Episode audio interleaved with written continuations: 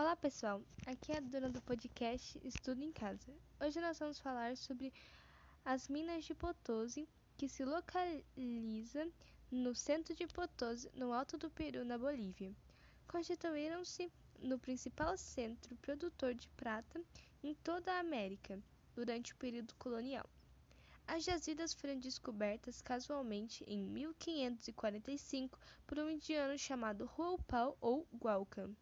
Neste mesmo ano foi registrada uma primeira mina que o espanhol João de Villarroel denominou descoberta.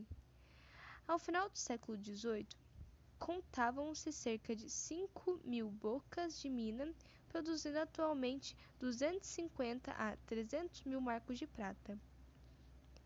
A sua exploração em grande escala foi possibilitada pela descoberta em 1563 de jazidas de mercúrio em Huancavelica.